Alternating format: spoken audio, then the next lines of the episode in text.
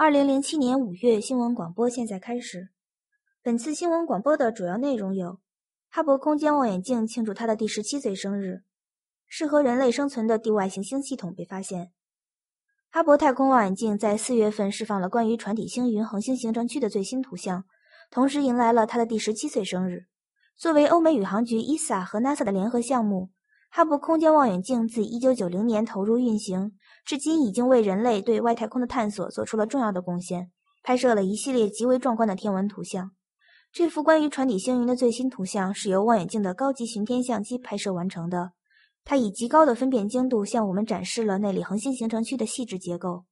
这一横跨五十光年的区域位于船底座，那里聚集着五十到一百倍太阳质量的年轻的大质量恒星。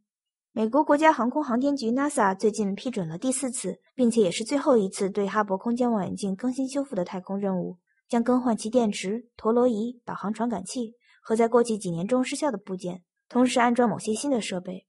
希望这次对望远镜的更新和升级能使它在太空轨道上继续正常运行几年的时间，直至新的太空望远镜投入使用。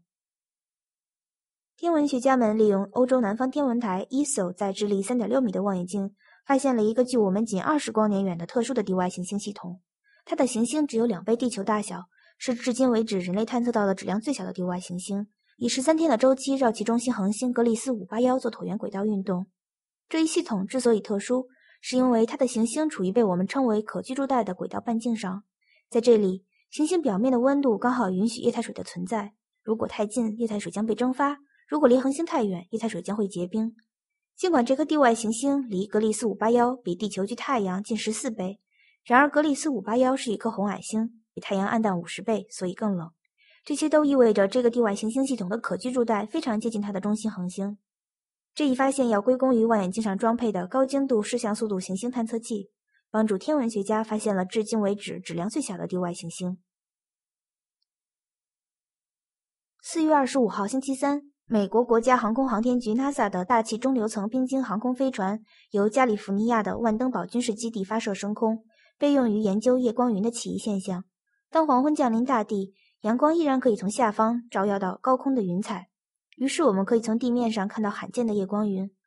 然而，它们的起源至今还不清楚。夜光云通常形成于距地面五十到八十公里的中流层，那里的空气干燥低温。目前已有数据显示，夜光云现象的形成越来越频繁。而且形成高度开始降低，这些可能与太空尘埃对大气层的影响有关系，也许全球气候变暖也是其中的原因之一。一百年前，人类探测到第一粒宇宙射线，而时至今天，宇宙射线也依然是科学的前沿课题。宇宙射线是由外太空打入地球大气的高能粒子流，需要由特殊的望远镜来观测。位于纳米比亚的高能粒子定位仪 HESS 正是这样的系统，它由四架望远镜协同工作。用来探测来自脉中星、超新星、银河系中心超大质量黑洞和遥远的类星体发射的高能粒子。如今，HESS 科学家又发现了这些高能宇宙射线的另一个来源——位于大质量恒星形成区的年轻星团。来自这些大质量年轻恒星的超声速星风活动，制造剧烈的湍流，扰动其中的等离子体，使带电粒子加速获得万亿电子伏特的能量。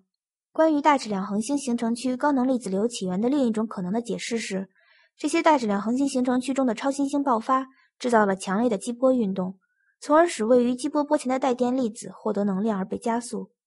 来自 HESS 的最新结果倾向于第一种解释。希望来自伽马射线望远镜 MAGIC 和 GLASS 的进一步观测结果，能对这些理论的确认提供重要的信息。